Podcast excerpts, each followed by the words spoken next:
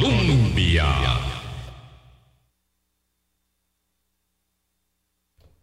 Muy buenos días. Disculpen, no había anotado bien dónde mover la perilla. Muy buenos días. Este, llegamos hoy a viernes 24 de noviembre del año 2023. Les saluda Boris Ramírez. Ayer, como es habitual, ya casi en su trigésima edición, el informe sobre el Estado de la Nación nos presentó el informe del año 2023, que es el número 29. Estábamos recordando aquí con mis queridos invitados la primera presentación que hubo del informe, yo la tengo muy presente, aquel documento que se iniciaba, aquel informe eh, se ha convertido en un robusto instrumento de diagnóstico, no solo de revisión de lo que hemos hecho, también de señalamiento de lo que no hemos hecho, pero siempre apuntalando en una línea muy clara de investigación cuáles son realmente los desafíos de nuestra política pública, de nuestro sistema democrático. Hemos visto momentos sumamente interesantes de información particular que nos aportan estos informes. Y ayer fue la presentación del informe correspondiente al año 20 23. Y hoy vamos a analizarlo. Como es un documento tan rico, como es una investigación tan amplia, no lo vamos a hacer, a tratar de hacer en un solo programa toda la revisión de sus capítulos. Hoy vamos a hablar de generalidades y vamos a hablar de un capítulo en específico e iremos en estos días también abordando otros en el mismo en la misma metodología y procedimiento que hicimos con el informe sobre el estado de la educación, porque ese es uno de los objetivos que tienen este tipo de informes, analizarlos, verlos, eh, reflexionarlos en toda su amplitud. Así que hoy hemos invitado a don Leonardo Merino, quien es el coordinador general de la investigación del informe. Leonardo, muchísimas gracias por acompañarnos, como muchas veces lo has hecho acá en el programa. Buenos días, don Boris. No, muchas gracias más bien por darnos siempre este espacio para, para que la gente conozca el trabajo que hacemos y un saludo a toda la audiencia. Gracias. También nos acompaña Natalia Morales, que es parte del equipo técnico con quien vamos a ver una parte específica de esto. Leonardo antes nos acompañaba también cuando estaba como en la parte de Natalia. Yo siempre le he reconocido y lo he dicho públicamente, si a mí algo me gusta de este proyecto del informe del Estado de la Nación, de la educación y de la región, es que va apuntalando y va creando y va forjando y va formando quienes serán tendrán las responsabilidades de, de estos informes a futuro. Así que un gusto, Natalia, de que estés acá con nosotros. Eh, muchas gracias, Boris, por la invitación y eh, por las palabras también. Y un saludo a todas las personas que nos escuchan. Sí, ahí ya veremos cuando estemos en la edición 60 de este informe. Costa Rica sumida en la inmediatez. ¿Cómo, ¿Cómo me llegó una de esas primeras conclusiones, Leonardo, que hace el informe, verdad? Porque en esa síntesis estamos apostando lo que hicimos antes y lo estamos descuidando y lo que ahora estamos viendo y lo estamos haciendo con una medida de tiempo muy corta. Sí, de nuestra portada que siempre a nosotros nos hace, nos saca un importante trabajo de agarrar toda la información y tratar de convertirla en, una, en, un mensaje, es eso, ¿verdad? Es eh, una situación en la que de pronto estar viendo para abajo, estar haciendo castillos de arena, no estar eh, un poco sumidos en lo inmediato, pensando en la noticia del día, en el conflicto de hoy, ¿verdad? en la coyuntura, nos hace olvidarnos de cosas que son importantísimas para un país y que nosotros en algún momento como nación hemos tenido bastante sólido, que es la capacidad de prever, de, pensar lo que hagamos hoy, eh, no para resolver el enredo de, del momento, Sino, sino para futuro. ¿no? Entonces, pues sí tratamos de, ilustrar la, idea de que hay peligros inminentes en el mundo, en el contexto que, es turbulento, pero además en lo que nosotros hemos venido construyendo ya por algunas décadas y que lo que estamos indudablemente ahora es no conversando, no discutiendo y no afrontando esos riesgos. ¿no? Estamos como atestiguando un poquito ese momento, metidos en el día a día, metidos en la noticia y no este, abordando como país los grandes retos de lo que se nos puede venir encima. Sí, claro, y, y para poner nada más y anclar en un ejemplo de esto, de, de, la inmediatez, que hay que verlo con muchísimo cuidado, este, se presentó esta semana la Política Nacional de Seguridad. Algo que está preocupando a la ciudadanía, que es uno de los problemas más acuciantes que tenemos. Presenta la política el ministro de Seguridad y sus dos viceministros y de inmediato el presidente da un discurso. Y entonces, en lugar de que estemos estudiando, reflexionando y analizando la política nacional de seguridad, estamos en la inmediatez de discutir una nueva bronca política que genera eso. Es ahí, este, Leonardo, donde estamos enfrascados, ¿verdad? Porque todos los días ocurren cosas de esa inmediatez que nos están alejando de la discusión y, como lo explican muy bien, de las previsiones que tenemos que tomar. Hay, hay tipos de problemas, y la seguridad es uno y la violencia es uno, que hemos venido construyendo en un caldo de cultivo muy complicado. De hecho, el, uno de los principales hallazgos es que en, este momento consolidamos una época de deterioro del, desarrollo humano en términos generales que se expresa en pobreza, en mayor desigualdad, en la violencia y en, y en otros grandes temas. Pero eso viene con dos agravantes que tienen que ver con lo que estás diciendo. Uno es esa capacidad además de estar resolviendo lo que nos viene para el futuro. Pero lo segundo es que el sistema político tiene cada vez capacidades y resultados más débiles. No estamos conversando sobre lo que deberíamos conversar y efectivamente, bueno, el caso de ayer no está analizado en este informe, digamos, o con algo tan inmediato. Pero efectivamente la, la, posibilidad de construir soluciones a estos problemas en Costa Rica solo tiene una vía, es la cooperación. No, entre los actores políticos no tienen que gustarse o estar de acuerdo, pero este, este país diseñó un sistema para eso, lo van a ver cuando vean el capítulo político con mucho detalle. Y no estamos discutiendo sobre el contenido de fondo que tiene un problema como la seguridad, por ejemplo, problemas como la desigualdad, que es lo que hemos venido construyendo por los rezagos que hemos dejado de resolver antes también. Claro, Natalia, porque en, la dinámica y en la línea de esta que está diciendo eh, Leonardo, hemos descansado durante muchos años en logros históricos cuando teníamos esas miras de largo plazo, cuando se tomaron decisiones históricas en esos contextos y en ese momento que nos han dado réditos pero estamos en un momento en que ya eso se nos está desgastando.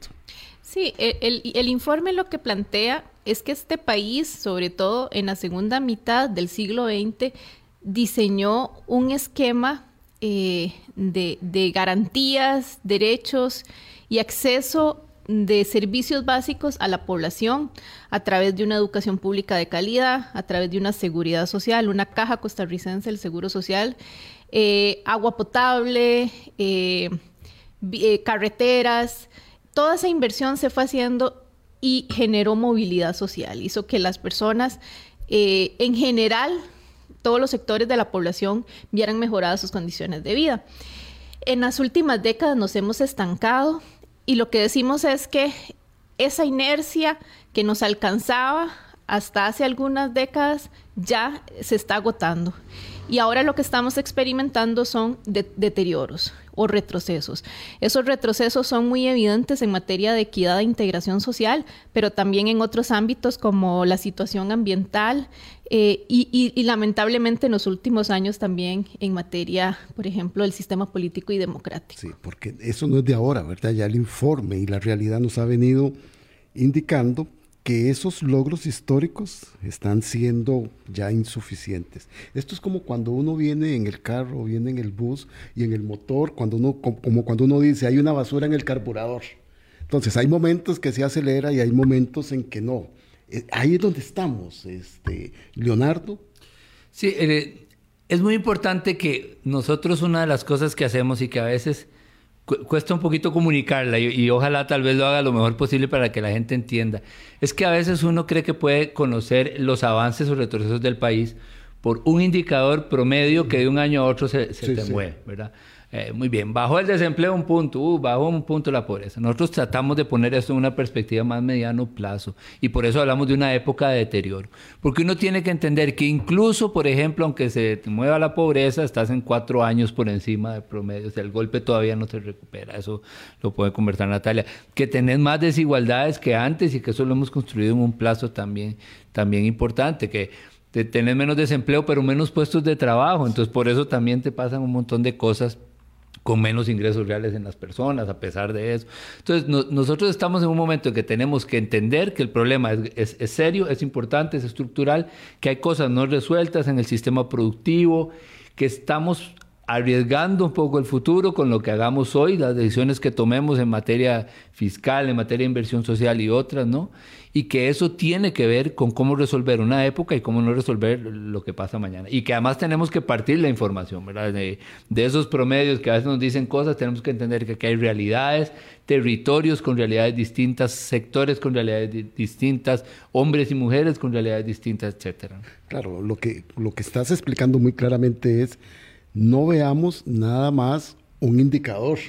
Ese indicador también es el resultado de un contexto, de un camino histórico que ha tenido y muchas veces nos podemos engañar. A mí me gustó mucho un término que vamos a ver ahora más adelante cuando veamos lo del empleo, que dice que son mejoras artificiales en esto, ¿verdad? Porque estamos dando respuestas insuficientes, Natalia, ¿verdad? Desde hace bastante tiempo la complejidad de, la, de, los asuntos públicos, la complejidad también de la relación entre los asuntos públicos y los asuntos privados, nos están llevando a dar respuestas insuficientes, porque vemos crecimientos muy importantes en algunos sectores, pero vemos un deterioro y un estancamiento en otros. Sí, tal vez retomando ahora lo que decía Leonardo de los promedios, si uno se queda solo en algunos indicadores, uno puede decir que dicha, ya Costa Rica retomó la senda del crecimiento económico, eso quiere decir que estamos generando más producción eh, en comparación, por ejemplo, al, al que teníamos antes de la pandemia. Y uno puede decir, bueno, ya que dicha, estamos con recuperación económica, pero cuando uno ve cómo se traduce ese crecimiento en bienestar en calidad de vida, en ingresos y empleo para la población, es donde tenemos problemas. ¿Por qué? Bueno, porque ese crecimiento está muy concentrado para ciertos grupos más privilegiados. Y con privilegiados me refiero a personas que tienen empleos de calidad, eh, personas que lograron tener acceso a la educación, son profesionales, hablan tal vez un segundo idioma, están insertos, por ejemplo, en un trabajo de, una empresa de zonas francas o empresas grandes que les respetan sus garantías laborales. Pero esos son muy afortunados y representan menos del 20% del el empleo total. Lo que tenemos es que hay muchas poblaciones, muchos grupos que no logran acceder a ese beneficio o a ese eh, crecimiento económico. Y entonces tenemos poblaciones, sobre todo jóvenes y mujeres, que cada vez les cuesta más, les cuesta más encontrar un empleo de calidad, les cuesta más acceder a la educación. Eh, y todo eso genera caldo de cultivo para que tengamos muchos grupos excluidos, excluidos de un ingreso y excluidos de un bienestar y eso se refleja en los indicadores, por ejemplo, de, pobreza y vulnerabilidad social, donde cada vez tenemos, y, también dependiendo de donde usted haya nacido, no es lo mismo. Por ejemplo, eh, una mujer que nace aquí en el Valle Central, que vive en zonas de mayor bienestar, que logra acceder a la educación, graduarse, es más fácil para esa mujer insertarse en el trabajo que, por ejemplo, alguien que nació, no sé, en Limón, en Punta Arenas, en Guanacaste, les cuesta muchísimo más acceder a una educación pública de calidad y aún más eh, graduarse y tener un empleo. todos estos factores que nos está comentando Natalia Leonardo, ¿verdad? El acceso al empleo, la calidad del empleo, el acceso a la educación igual a la calidad, igual de los servicios, es lo que nos estás explicando, tenemos que verlo como un todo, ¿no? Con indicadores coyunturales de un año u otro o de un periodo gubernamental y de otro. Y es allí donde otra de las conclusiones importantes del estudio nos dice estamos entrabados. Sí, él hace Hace quizá inicios de este siglo, este país cambió mucho su sistema de partidos políticos, su sistema político, su realidad política, y nos movimos hacia el multipartidismo, un multipartidismo fragmentado además, que es una situación para la que no estábamos muy preparados y de hecho no hemos ajustado un poco el sistema político a esa realidad, la, aceptamos y, le damos la bienvenida. Pero una de las cosas que hemos venido diciendo durante todos los primeros 20 años es que este país tenía entrabamiento para producir cosas. Eso se desamarró un poco en términos de producción, generación de políticas, no necesariamente solución de problemas, que no es lo mismo. Pero, pero, por ejemplo, incluso en años de la pandemia hubo acuerdos funcionales entre partidos que antes simplemente se bloqueaban unos a otros. ¿no? Hoy volvimos a eso, volvimos a una situación de entrabamiento, a una producción menor, pero tal vez con cambios importantes, porque las relaciones entre el gobierno y la oposición eh, han cambiado y han logrado llevar a extremos un poco más fuertes la falta de producción de políticas. Digamos, volvimos a, niveles de legislación eh, promedio de toda esta época del entrabamiento, pero además volvimos a una a una menor generación de decretos ejecutivos también para un primer año, una tasa de éxito del Ejecutivo en la Asamblea, cosas que van a analizar con detalle cuando vean el, aspecto político. Pero lo cierto es que nuestro sistema está hecho para que no sea posible que un actor solo, sea un partido que la gente imagine, sea el gobierno, sea la Asamblea, eh, sea el Poder Judicial, sea la gente en las calles, sea un sindicato, digo, ningún actor político solo puede mover la aguja de los grandes problemas del país y no estamos resolviendo ninguno. No estamos ni siquiera conversando sobre cómo, ¿verdad? Porque antes conversábamos, llegamos a acuerdos y tampoco resolvimos grandes problemas estructurales. Eh, echamos, resolvimos algunas cosas coyunturales, la pandemia, algunos problemas, ¿no? Sí, sí, le dimos un empujón a lo que estaba pasando en esa inmediatez. ¿Qué, ¿Qué, es lo que nos está llevando, Leonardo, a ese entrabamiento? Porque no es que el multipartidismo sea malo, no es que los sectores estén también asumiendo sus responsabilidades, pero ¿qué es lo que nos está llevando a este entrabamiento que en la coyuntura de la actual administración, mucha, algún sector de la ciudadanía dice que con el estilo más directo, que con el tono más confrontativo del presidente podríamos resolver eso, pero no está siendo así tampoco. Bueno, una, la respuesta tiene dos partes, una más, más más global, digamos, más estructural. Costa Rica está pasando por una, una combinación de tres cosas muy complicadas. Ya sabemos que nuestro diseño obliga a hacer las cosas de cierta forma, con acuerdos políticos, no hay otra, con cooperación. Pero eso se combina con actores políticos muy débiles. Y eso es algo que hemos demostrado a lo largo de los años. Los partidos políticos, que son los que tienen que dirigir y esa conversación y convertirla en acuerdos, son en realidad partidos debilitados, con la gente alejada de sus filas, con menos militancia, con menos apoyo. Eh, de hecho, la gente que termina definiendo las elecciones ahora es un grupo muy pequeño. 16% de las personas, por ejemplo, terminaron votando por el partido que gana. Y 26 si sumamos los dos partidos que llegaron a segunda ronda, es una de cada cuatro personas que podrían votar. ¿no? Entonces hay una crisis de representación ciudadana que se refleja mucho en que la gente está lejos de los partidos y del voto. Pero tercero, tenemos estilos de gestión política, formas de hacer la gestión de los asuntos públicos y esta es una forma que ha sido de antagonismo, con, importante crispación, con importante, eh, no sé si es estilo directo, tal vez una forma de decirlo, pero es un estilo que ha generado, digamos, eh, menos vínculos con, con los diferentes sectores entre poderes y entre actores. ¿Cuál es el efecto de eso? Hay un cambio de tono, efectivamente uno puede escuchar distinto lo que se hace, eh, ver distintas relaciones entre el gobierno y la oposición, pero no hay un cambio en la capacidad del sistema de generar soluciones. Es decir, eso no se está traduciendo en acuerdos, eh, problemas resueltos, legislación concreta, políticas públicas o sobre todo solución a los problemas de mediano plazo. Claro, y eso lo que nos da es una sensación de, fragilidad, Natalia, porque tratamos de ver para atrás y decir, de es que antes parecía que funcionaba, cuando habían bloques políticos y sectoriales mucho más fuertes y con mayor representación, como dice Leonardo, pero también en ese momento la ciudadanía estaba cansada de ese tipo de gestión, esperó en estos cambios del multipartidismo y de mayor representatividad y tampoco lo estamos logrando.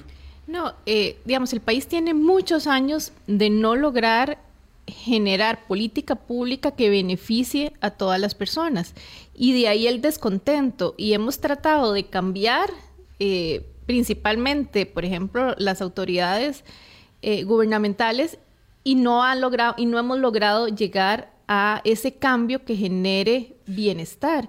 Y eso en parte tiene que ver porque venimos con problemas más estructurales, no resueltos, porque como decía Leonardo al inicio, estamos más eh, pendientes de resolver el día a día que de prever el país que queremos para, eh, para los próximos años. Entonces, y eso no es un problema que nos surgiera en el 2022 o 2023. Es un problema que venimos arrastrando desde principios de este siglo XXI, donde tenemos, por ejemplo, un modelo de, crecimiento económico eh, y productivo que, que, le apostamos a un sector que efectivamente ha generado eh, oportunidades, pero no para toda la población. Y descuidamos esa economía más tradicional, que es la que genera más empleo, eh, pero que está, digamos, al margen de muchos de, los beneficios, eh, no recibe tal vez la, inversión pública que se requiere.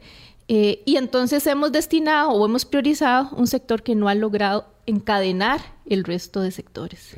Vamos a amplificar sobre esto que nos está diciendo Natalia Morales, pero para cerrar este primer bloque, la clave es, no hemos resuelto estos problemas estructurales, los venimos arrastrando, los venimos acumulando, los venimos embodegando y este es el momento en que al no dar esa solución, la ciudadanía demandante, la ciudadanía enojada, exige cambios, pero no sabemos cuál es el cambio que, que tenemos que hacer. Lo que sí tenemos claro es que tenemos que sacar la reserva de los logros históricos y ponerlos en la perspectiva de hoy para proyectarlos a futuro, Leonardo. E, es correcto, a esta situación que decís que, tenemos rezagos estructurales, tenemos que sumarle claridad sobre dos cosas. Y, en la ciudadanía, no solo lo estamos hablando aquí a, actores políticos, porque también es parte de lo que tenemos que exigir.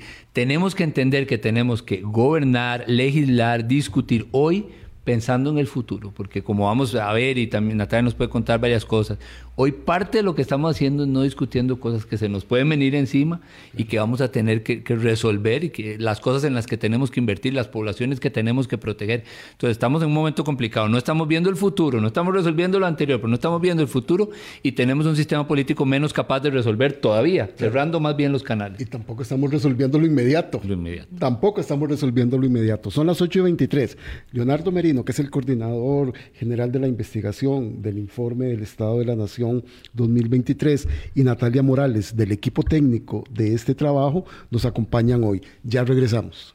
Colombia con un país en sintonía, 827.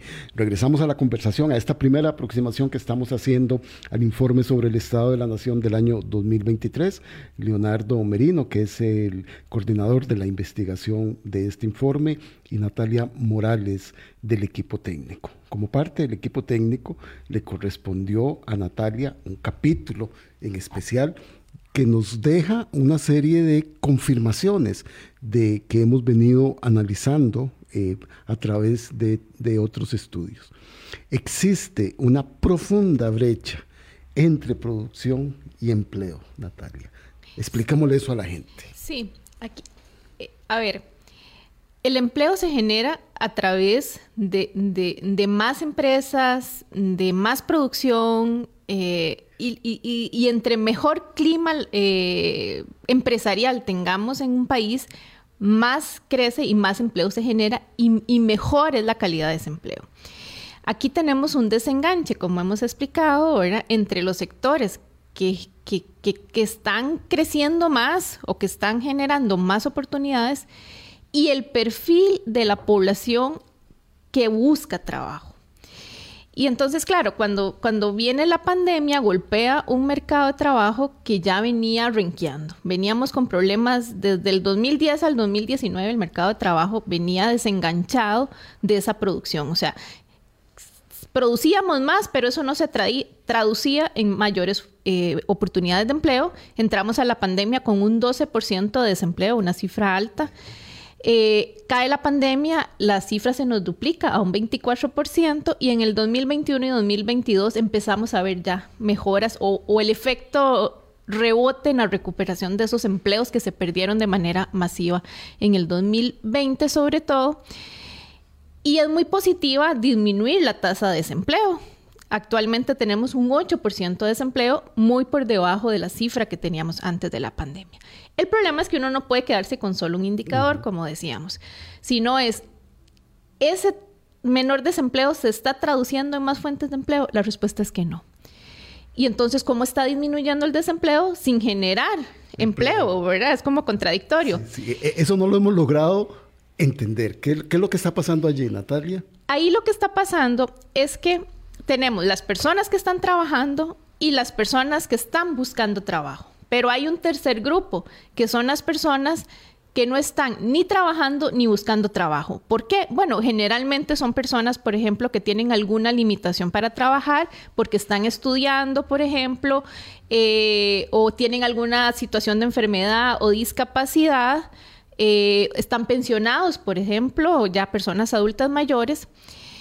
Pero no todas las personas que están fuera tienen esas condiciones, sino que tenemos un grupo importante de población entre 20 y 55 años que no está ni trabajando ni buscando trabajo. Y que es, y que es fuerza laboral. Exacto. ¿Y por qué trabajar es importante? Bueno, porque eso genera bienestar para todo el país, es un beneficio como sociedad, es un beneficio para esa familia que recibe más ingresos. Eh, por ejemplo, no, en muchas ocasiones tienen solo un proveedor o una proveedora de ingresos, tener más ingresos dentro de un hogar te genera más bienestar. Eh, pero además eh, es parte de la realización personal de una, de, ¿verdad? Eh, a lo largo de la vida, tener un buen trabajo. Claro, ¿no? y aspirar a una vejez con dignidad, con pensión. Exacto. Entonces, un grupo importante de esas personas fuera del mercado laboral son las mujeres. Mujeres en, en, edades activas, sobre todo entre los 30 y 50 años, estamos desaprovechando un potencial enorme de mujeres trabajando pero no hemos resuelto el tema del trabajo no remunerado. ¿Y qué es trabajo no remunerado? Bueno, todas las tareas que se hacen dentro del hogar junto con el cuidado de las personas. Entonces, si, si queremos que más mujeres se inserten en el mercado de trabajo, necesitamos priorizar la red de cuido. Pero además no solo priorizar la red de cuido, sino cómo generar más oportunidades de empleo para las mujeres en un mercado que ya de por sí nos discrimina desde hace muchas décadas. Costa Rica tiene uno de los mercados laborales donde hay más discriminación de las mujeres. Eh, y otro grupo que es muy discriminado son los jóvenes también. Entonces, todo esto para retornar al tema del desempleo. Sí es muy positivo tener un 8% de desempleo, pero lo que no es positivo es que ese desempleo se esté dando con menos personas trabajando. El índice no no, no arregla el problema. Esto que está explicando Natalia es muy importante. No estamos resolviendo el problema de este grupo de mujeres y de este grupo de jóvenes, Leonardo, y eso lo vamos acumulando. ¿Y qué va a hacer el Estado, qué va a hacer Costa Rica en su momento cuando tenga que atender a estas personas ya adultas, ¿verdad?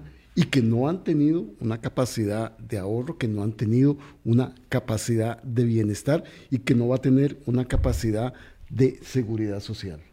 Ese, tema, es el ejemplo. Ese, tema es importantísimo y déjame echar para atrás en la historia para contarle a la gente por qué es importantísimo la educación, por ejemplo, eh, y no descuidar la educación ahora. Nosotros estamos terminando una época que el país no va a repetir en la historia, demográficamente hablando, y es que la cantidad de personas que hemos tenido en edad de trabajar eh, durante los últimos 30, 30, 40, 30, 40 años ha sido la más grande que vamos a tener nunca. Ahora empiezan a nacer menos personas y se hacen más personas adultas mayores. Vamos en ese proceso, ¿no? Ese grueso de personas trabajadoras, imagínense que como cuando, cuando hablamos, queremos, ah, para ciertas cosas hablamos bonito de los, de los suecos y los noruegos, cuando no nos sirve, cuando hacen cosas que no nos sirve, no hablamos de ellos. Pero eh, imagínense que como esos países, toda esa población que estuviera trabajando, profesionales o técnicos, personas calificadas, con alta productividad, generando buenos ingresos, ¿verdad? Entonces sostienen una economía. Bueno, nosotros no. Nosotros pasamos por toda esa época con la mayoría de esta gente con bajos niveles de ingreso, con bajos niveles de educación, eh, porque en los 80 la abandonamos, la dejamos fuera del sistema educativo. Con bajos aportes a la seguridad social. Claro, exactamente. Y, entonces, imagínense, ahora que empezamos un proceso, que de aquí a 50 años, 4 de cada 10 personas en Costa Rica van a ser adultos, adultas mayores. Esa población trabajadora que va a ser cada vez menos tiene que ser muy calificada y muy productiva si queremos que pueda también sostener un sistema de salud, de seguridad y de protección social para esas personas. desde ahora, ellos mismos, mientras van llegando a ese momento. Por eso, hay tres cosas que en vez de debilitar hoy tenemos que fortalecer con mucho cuidado para prepararnos para ese reto. Eh, la seguridad social, o sea, la capacidad de tener un sistema de seguridad social y de protección social para estas personas. La educación que haga que, todas las personas, las que están niños, niñas hoy, la gente joven, etcétera, pueda tener niveles de productividad y de, y de calificación educativa mucho más grandes y, los sistemas de salud que puedan además adaptarse a ese hecho, que son otro tipo de atención, es otro tipo de, y además otro tipo de ingreso, otro tipo de, gasto, etcétera. Entonces, este país efectivamente tiene que, por eso hablamos en este informe de no solo no estamos resolviendo ahora, sino el futuro. El futuro. Con la línea esta histórica que ha tenido los informes del Estado de la Nación y para profundizar en la brecha entre producción y empleo, Natalia, Costa Rica ha sido líder en la diversificación de productos de exportación per cápita. Costa Rica es líder en atracción de inversiones. Costa Rica también tiene un enorme liderazgo en la fabricación y exportación de dispositivos tecnológicos médicos. Y entonces ahí es donde están estas disonancias.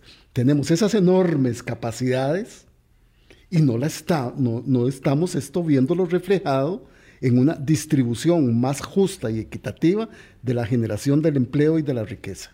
Sí, yo, diría que una de las consecuencias más desfavorables que ha tenido eh, ese modelo o estilo de desarrollo que adoptamos a finales del siglo XX y que se consolidó ahora en este siglo XXI, que como usted decía, es exitoso en atraer eh, inversión extranjera. Y de calidad. Sí, y, exacto. Y, además eh, Costa Rica ha destacado por tener un recurso humano muy, muy eh, bueno, muy productivo en el contexto internacional.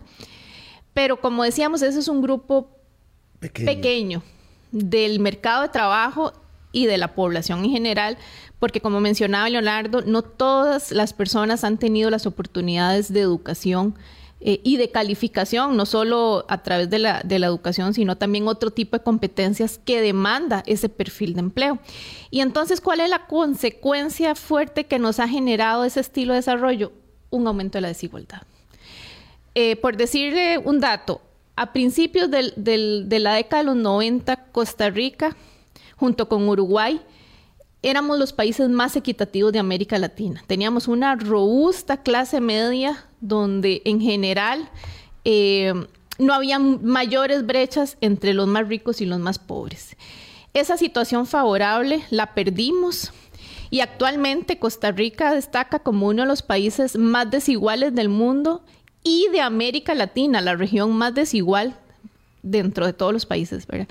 Entonces es una posición, a ver, yo digo, ¿Cómo, cómo, cómo, dejamos que este país se nos partiera en tantos, verdad? Y, uno de los temas que, analiza el informe también es que no tenemos dos Costa Ricas, es que tenemos muchas Costa Ricas, somos una Costa Rica fragmentada, donde dependiendo de dónde vivamos, de el, el acceso a la educación pública, el acceso a servicios públicos, como decía Leonardo ahora, el acceso al EVAIS que tengamos, todo eso nos va marcando desde las edades muy tempranas el, destino que podamos tener a lo largo de la vida. Y ahí es donde decimos, ¿por qué dejamos de invertir en la gente?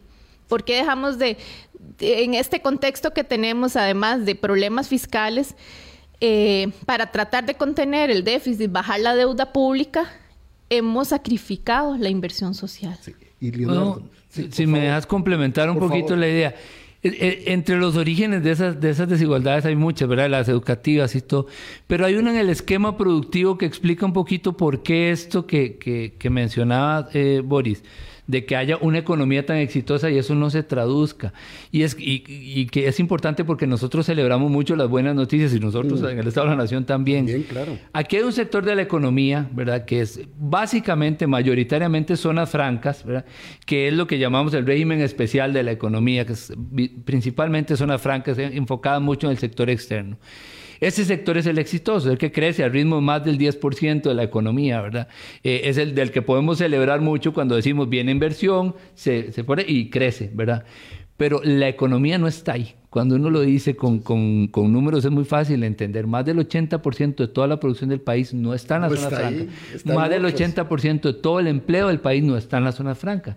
Está en, en, lo que llamamos el régimen definitivo, que es básicamente la inmensa mayoría de toda la economía nacional. Entonces, aunque ese sector crezca, no se traduce necesariamente en empleos para los otros sectores, en producción que crezca en los otros sectores y tampoco incluso en ingresos para el Estado, porque es un sector que, aunque crezca mucho, no arrastra el crecimiento de la recaudación tributaria porque eh, está exonerado de la, de la mayoría. Entonces, el sector que más aporta a la economía es el sector que tiene la institucionalidad más rezagada y en el que no dedicamos políticas para hacer lo que hemos hecho también en zonas francas, ok, traigamos inversión, impulsemos el sector, pongámosles buenos esfuerzos, no lo estamos haciendo en el sector que más le aporta a la economía, a los ingresos fiscales y al empleo. Sí, esos otros sectores son el comercio, la industria, las pymes, el sector agropecuario. Pero aquí, esa paradoja también y de esas grietas que hemos hecho, llegamos a ese modelo, a ese grupo que hoy es exitoso, gracias a ser una Costa Rica competitiva con decisiones históricas que tomamos en educación, en salud pública, en acceso a servicios de calidad. Esa Costa Rica permitió llevar a esta otra a tener servicios de innovación impresionantes que exporta, una diversificación, pero solo está beneficiando a una parte. Esa es una grieta que existe ahí y que vamos a ver ahorita más adelante, Natalia, con las asimetrías en los territorios y en las poblaciones que hay. Y allí, esa, para, esa paradoja que me gustaría un primer comentario. Lo hicimos bien, generamos esas condiciones, esas condiciones están dadas en esta Costa Rica competitiva y no es pareja. Sí, lo, lo que estos resultados nos muestran es que lo podemos hacer bien. Lástima que lo hagamos bien en el área metropolitana, ¿verdad? Porque yo diría, exacto, y para algunos sectores más privilegiados. Y hemos descuidado muchas zonas del país, ¿verdad? No solo territorios, sino poblaciones. Eh, y ahí es donde tenemos que, poner eh, la prioridad, diría yo. Y ahí es donde la política pública puede generar esas disminuir esas desigualdades. Volvemos después del corte para ampliar sobre esto que nos está eh, comentando Natalia Morales del equipo técnico del informe sobre el Estado de la Nación y Leonardo Merino, coordinador general de esta investigación. 8.42, ya regresamos. Colombia. Con un país en sintonía, 8.44 llegamos a la última parte de esta primera conversación y de este primer análisis que estamos haciendo del informe sobre el Estado de la Nación 2023. Asimetrías territoriales y asimetrías sectoriales presentan unos mapas muy reveladores en el estudio y más que reveladores, preocupantes, Natalia. Sí, yo, yo creo que este tema de las asimetrías territoriales no es nuevo. Tenemos décadas de que cualquier análisis que se haga a nivel cantonal, distrital, siempre son los mismos, los que salen rezagados. Y esos mismos son las zonas fronterizas y las zonas costeras. Las hemos descuidado. Y si, y si vemos muchas de las problemáticas sociales que tenemos en estas zonas, entendemos por qué es así. Por ejemplo, por qué hay más riesgos de violencia y de violencia homicida, sobre todo en, cantones como Limón o Punta Arenas. Es que realmente ahí no llegan a suficientes oportunidades. Son zonas que han estado desconectadas, que tienen problemas de acceso a empleos de calidad. Eh, educación pública de calidad tampoco llega en, muchas de estas zonas. Eh, la misma infraestructura vial, la conexión de Internet. Entonces son, zonas que han estado muy excluidas.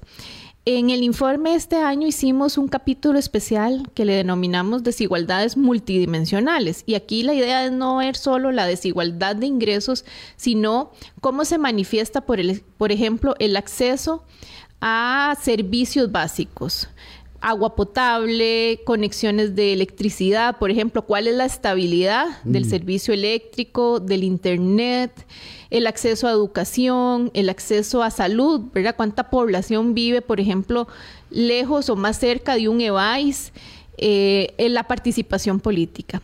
Y lo que estos mapas nos muestran eh, es que no tenemos, como decíamos, una Costa Rica eh, o, dos Costa Rica, una dualidad, sino que tenemos múltiples Costa Ricas. Hay cantones que están en mejores situaciones en casi todos los indicadores. Y si me permite, Natalia, en los mismos cantones también hay fragmentaciones. Exacto, a eso iba.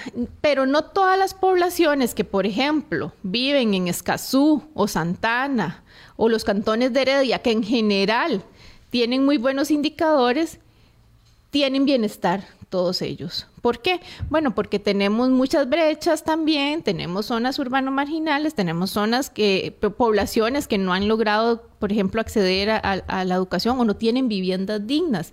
Y eso también se ve en los indicadores que en, los cantones que en promedio salen mejor ubicados. Lo mismo sucede con estos cantones más rezagados.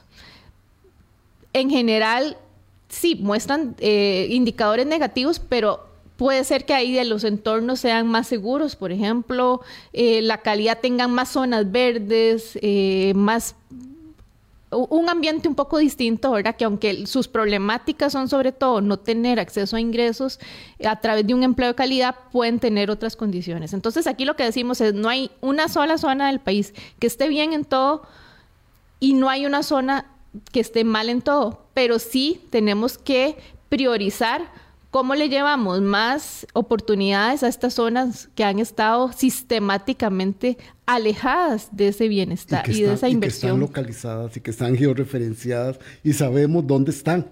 La política pública lo sabe. Y que además cada vez tenemos más datos, más información y más herramientas para llevarle con más exactitud eh, bienestar a esas zonas más alejadas. ahora en la pausa estábamos conversando, fue mi alma, y tengo que decirlo porque comentamos, dijeron ustedes dos, tanto Leonardo como Natalia, algo que me golpeó mucho. La desigualdad tiene ganadores. Eso es muy fuerte, Leonardo. Sí, eh, una, una cosa que hemos planteado es dentro de este estancamiento para resolver cosas muchas veces porque también no hay un impulso. Y por supuesto, después de los años 90, no es algo tan reciente como dijo Natalia, hemos construido este estilo de desarrollo. Es un estilo de desarrollo que ha generado eh, ganadores en ciertos sentidos, ¿no? Eh, a lo largo de los años se hace, ya este es un estudio que se hizo hace, hace un ratillo, los ingresos reales de ciertos sectores han venido creciendo. Y eso no, necesariamente es malo. Por ejemplo, las personas que han logrado estudiar, que han tenido oportunidades para ser profesionales, ¿verdad? Y que, que hoy son parte de, porque así como ganen, le den, le devuelvan al Estado. Exacto, eso, por un lado. Y por otro, los ingresos reales de personas que trabajan en el campo, que son obreros eh, en, sectores más, más tradicionales, no, han venido por, por 30 años ganando lo mismo. Entonces, por supuesto que hay sectores que han ganado. Y esos son los que sabemos que ganan más, porque cuando llega alguien de, del INEC y le toca la puerta y le dice, yo gano tanto, ¿verdad? Eso es lo que conocemos. Ahora una de las cosas que hemos ido corriendo la frontera es que no sabemos de los que realmente ganan mucho, ¿verdad? Que ahora en, el estudio que, coordina Natalia hizo uno, una nueva medición sobre la desigualdad que, hizo notar que la concentración es más grande.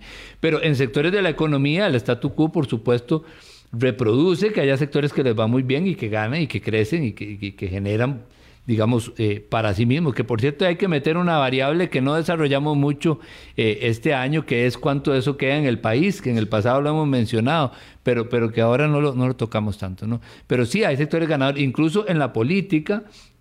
El hecho de que la gente se aleje, que voten menos, hay, hay muchas cosas que pasan por las cuales hay actores que, que logran posicionarse, que logran ganar eh, elecciones o cotas de poder y, jalan. Hay, hay gremios eh, empresariales o, laborales que también ganan cuotas en ciertas cosas porque las cosas no cambian.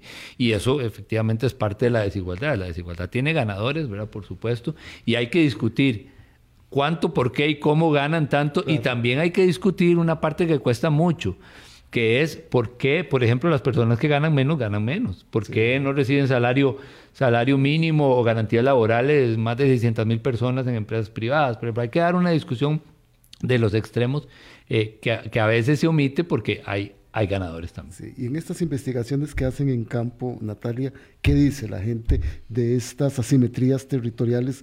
¿Cómo es, cómo, cómo es que lo están viendo? Sí, e, en este año hicimos un estudio más cualitativo, hicimos consultas en grupos de poblaciones eh, que viven aquí en, las zonas más urbanas del país y también en zonas rurales. Fuimos a La Cruz, a Turrialba, a Talamanca, a preguntarle a la gente cómo se vive la desigualdad y cómo son las oportunidades que ellos reciben. Y uno de los datos que, más nos llamaron la atención es cómo hay cada vez eh, más desazón, por así decirlo, en las poblaciones rurales sobre el valor de la educación. ¿Por qué? Bueno, porque ellos están conscientes que efectivamente hay que eh, tener, o sea, el, acceso a la educación y terminar, por ejemplo, la secundaria les abre puertas de empleo, pero sus percepciones es que para aprovechar esas oportunidades tienen que venirse a, la región central del país. ¿Por qué? Bueno, porque, por ejemplo, en estas zonas más fronterizas, la generación de empleos calificados es muy poca. Entonces ellos muchas veces decían, eh, ¿para qué vamos a estudiar si aquí, por ejemplo, no hay empleos en tecnología, no hay empleos en, o sea, aquí sería trabajar eh, en docencia, por ejemplo, eh, qué es lo que, lo, que se, lo que se ofrece. Entonces ahí decimos, tenemos que ver cómo generamos una política nacional de empleo y de, y de incentivos productivos para llevarles empleos de mejor calificación a estas zonas más alejadas que vayan acompañados también de una formación eh, profesional, porque qué las empresas generalmente se, se, instalan en el centro del país? Bueno, porque aquí es donde está la mayoría de la población que habla varios idiomas, que tiene acceso a tecnología, hay más conectividad, eh, y, y, y, conforme uno se va alejando de ese centro del país, tiene menos de ese acceso a poblaciones de mejor perfil educativo. y llevar inversión a esos territorios sin llevar infraestructura genera todos los demás encadenamientos que se, que, que, que, se derivan de la actividad. Exacto, exacto. Cerrar esas brechas. Bueno, 8.53. Ya ustedes están presentando el informe número 29 y no me cabe la menor duda que ya están preparando el número 30. Apenas empezando a pensarlo, pero, pero bueno, sí, Pero el informe número 30 del, del Estado de la Nación, Costa Rica debe aplaudirlo y debe celebrarlo porque ha sido un enorme esfuerzo de la política pública costarricense que toda la ciudadanía tenga acceso a esta información este, y felicitarlos este, a todos quienes participan en esto en nombre de Natalia Naranjo y de Leonardo Merino, que lo conocimos también hace ya rato, metido e involucrado en este proyecto y a seguir adelante. Y muchas felicidades. Muchísimas gracias y de verdad, tal vez eh, el anuncio, todo lo que nosotros hacemos en el, en el programa es público eh, en la página web nuestra está disponible el informe completo, todos los capítulos, las investigaciones de base que hay. Úsenlo porque este nació como una herramienta ciudadana, esa es su razón de ser. Eh, entonces, bueno, pues ojalá tengan oportunidad de pegarle una leída, de conocerlo y usarlo. Muchísimas gracias, Leonardo. Natalia, muchísimas gracias. Muchas gracias, Boris. Y también eh, nosotros hacemos uso de la información pública y, son herramientas para la ciudadanía, como dice Leonardo, pero también para la toma de decisiones y para la planificación. Entonces, aquí lo que decimos es, eh, eh, mejorar, prever, es, es, responsabilidad de todos y nosotros ponemos, nos ponemos también a disposición de colaborar en la que eh, la, la institucionalidad pública y también la ciudadanía requiera. Excelente. Muy bien, ahí estaremos analizando lo que nos falta de este estudio y a todos ustedes muchísimas gracias por habernos acompañado esta semana. El lunes nos encontramos y nos vemos de nuevo. Que la pasen muy bien y que disfruten este fin de semana.